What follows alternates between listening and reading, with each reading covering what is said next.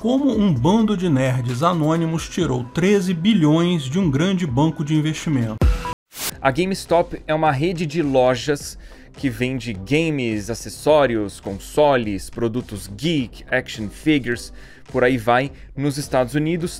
Que ela vem há muito tempo aparecendo em notícias com títulos excelentes, tipo dívidas da GameStop alcançam 417 milhões de dólares, ou essa aqui, mais de 300 lojas físicas da GameStop serão fechadas permanentemente. Um fator importante é, galera, ali pelo dados de fevereiro de 2020, existiam 5.500 lojas da GameStop. Então, para vocês terem uma ideia, não tem no Brasil, mas a GameStop é muito grande e ela também é muito relevante na indústria como um todo.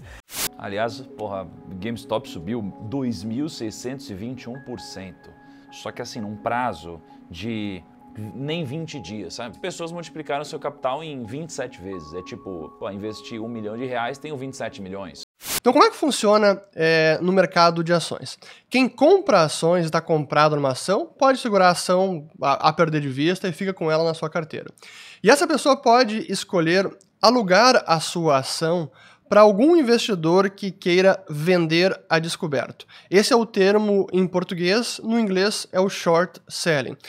Então vamos lá. Existe uma empresa, uma firma de investimentos chamada Melvin Capital Investments. É uma firma relativamente nova em Wall Street, ela existe há mais ou menos seis anos, mas ela é uma firma que tem uma performance historicamente muito boa nessa sua curta vida. A Melvin, sem querer, está travando uma batalha acirrada com o Reddit, que é um mega fórum de internet com vários subfóruns de interesses variados. Uma situação muito interessante que tem acontecido nos últimos dias é que uh, dentro desses fóruns, notadamente o Reddit, é, que é uma, uma, uma mídia social uh, não muito conhecida no Brasil, mas grande mundo afora, onde um dos seus grupos chamados Wall Street Bets Alguns dos estão circulando ideias ali dentro, normalmente são pessoas anônimas, tá? Mas é um, um, grupo aberto, todo mundo consegue ver. E estão escolhendo alguns nomes específicos para fazer o que eles chamam de YOLO Traders. Y-O-L-O. You Only Live Once. E por que, que isso é, é, é, interessante? Porque a ideia de fazer investimentos, ou seria o contrário, né? YOLO.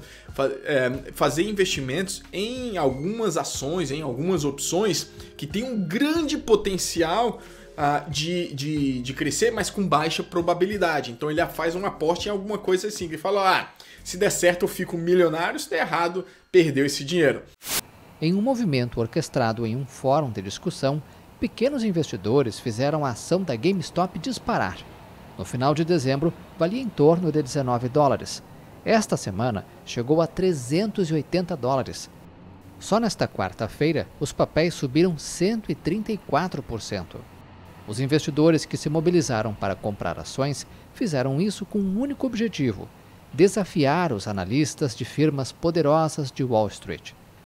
Quando uma ação de uma empresa está indo mal, ou se espera que vá mal, como por exemplo o caso da GameStop, muita gente, e aí sim gente grande, fundo de Ed, entre outros, é, começam a apostar contra esta ação. Por exemplo, operando vendido, né? ou seja, é, vendendo as ações, alugando as ações e vendendo-as, esperando que as ações caiam de preço, para depois recomprá-las a um preço mais baixo e devolver a ação para o dono embolsando a diferença. Então, ou operando vendido ou também vendendo derivativos. Derivativos são é, opções de compra ou de venda dessas ações. Eu estou com as suas ações, eu vou lá e vendo elas no mercado porque eu acho que essas ações vão ter o preço caindo. Eu acho que elas vão cair. Então eu vendo essas ações e daqui, digamos, seis meses eu tenho que devolver essas ações para o SAMI. O que acontece? Eu vou ao mercado, recompro essas ações e devolvo os papéis para ele. Caso eu tenha acertado na minha aposta e as ações estiverem mais baratas de fato na data da recompra, eu obtive um lucro, porque eu vendi a um preço, recomprei lá embaixo. Se a minha aposta foi equivocada e o preço das ações subiu, o que acontece? Eu me lasquei, não tem problema.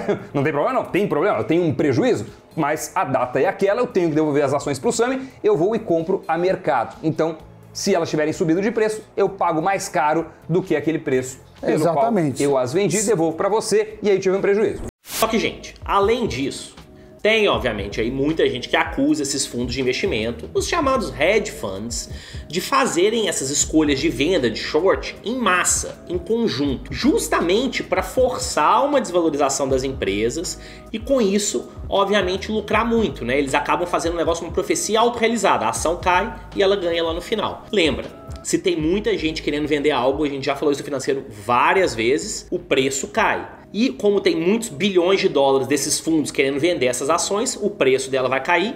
Alguns falam que de forma artificial para forçar o preço dela para baixo, para no final do mês todos eles ganharem com essa operação de venda a descoberto. Que acontece? Comprando a ação valoriza, se o preço sobe, o prejuízo aumenta. Esse movimento segue assim até que os investidores são obrigados, no jargão do mercado, a zerar a posição, vender e assumir o prejuízo. É, bom, para tentar ter uma ideia do estrago que esse grupo fez na trollagem de Wall Street, a gestora Melvin Capital, por exemplo, que estava na posição vendida da GameStop, teve que ser socorrida em 2,75 bilhões de dólares para dar conta das despesas. Mas e aí? Será que esses pequenos investidores é, organizados no Reddit viram algo nas ações da GameStop? Não, nada disso. O que esses Wall Street Bets, esse grupo, via era justamente uma chance de dar o tro tro troco em Wall Street. Um deles falou que é o cabo de guerra entre tradição e futuro, uma forma de vingança dos sardinhas, como são chamados os pequenos investidores, contra os hedge funds. Só que no meio do, do caminho, apareceu a turma do Reddit, que são, eles se autodenominam autistas retardados. E que eles sabem que a empresa está ruim, que a empresa não tem solução, mas eles gostam da empresa e não querem ver o Wall Street apostando contra. Então eles resolveram começar a comprar as ações da empresa. Comprar, comprar, comprar, comprar.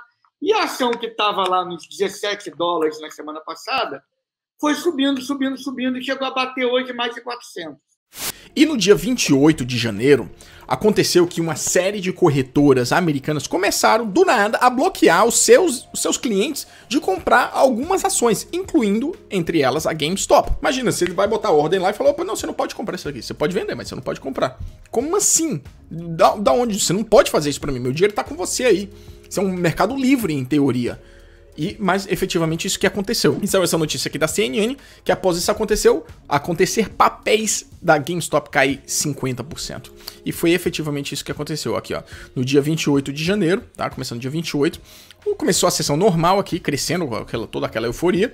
E aí começaram a sair notícias que várias corretoras estavam bloqueando a GameStop, entre outros. A GameStop, ó, cai 70%. Porque imagina, você pode vender, mas não pode comprar. Se várias corretoras estão bloqueando, tem muitos menos compradores da ação lá fora. Vão ter, consequentemente, o preço. Ó, então imagina só.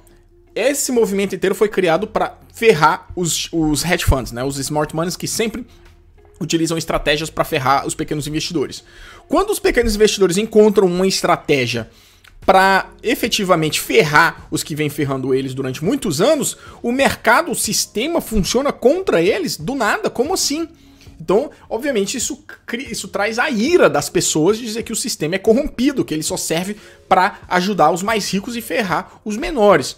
Porque está tendo essa discussão de que se é ou não crime, e parece, quando a gente pensa num, num, num livre mercado, onde há uma regulação para que evite ações uh, que, sejam, que sejam tóxicas para o mercado em si. Ao mesmo tempo, do outro lado, você tem um mercado de capitais onde você tem oferta e demanda, laissez-faire, laissez-passer, que deveria uhum. ser, tipo, tem oferta no livro, se eu quero juntar todo mundo e comprar, eu vou juntar e comprar, não importa meus motivos, até porque quem compra assume, assume risco. Então, eu estou pensando, pensando no sentido laissez-faire, laissez-passer, tem oferta no livro, todo mundo se juntou e decidiu tomar as ofertas. Uhum. Certo? Uh, por um outro lado, uma ação coordenada com objetivo escuso. Porque quem em santa é, consciência iria levar o preço a 400 dólares de uma empresa como essa? Mas tinha oferta e as ofertas foram sendo tomadas, o book esvaziado e o mercado e, e, e o preço derrapando para cima. Até onde isso, na sua visão, é, é crime no sentido de que Uh, se, se, menciona e pode se imaginar que eventualmente possam haver também ações coordenadas que a gente que o grande público não saiba, como por exemplo conversa de restaurante e de grupo fechado entre grandes fundos investidores que eles decidem num chat do Bloomberg shortear uma ação ou apostar contra uma empresa. E aí você começa aquela discussão, pô, você está indo contra uma empresa, contra o mercado, contra sei lá o que. Eles fazem, tá tudo bem. Eu acho que, ok, livre mercado. Você quer apostar contra? Uma aposta contra. Até onde isso é crime na tua visão?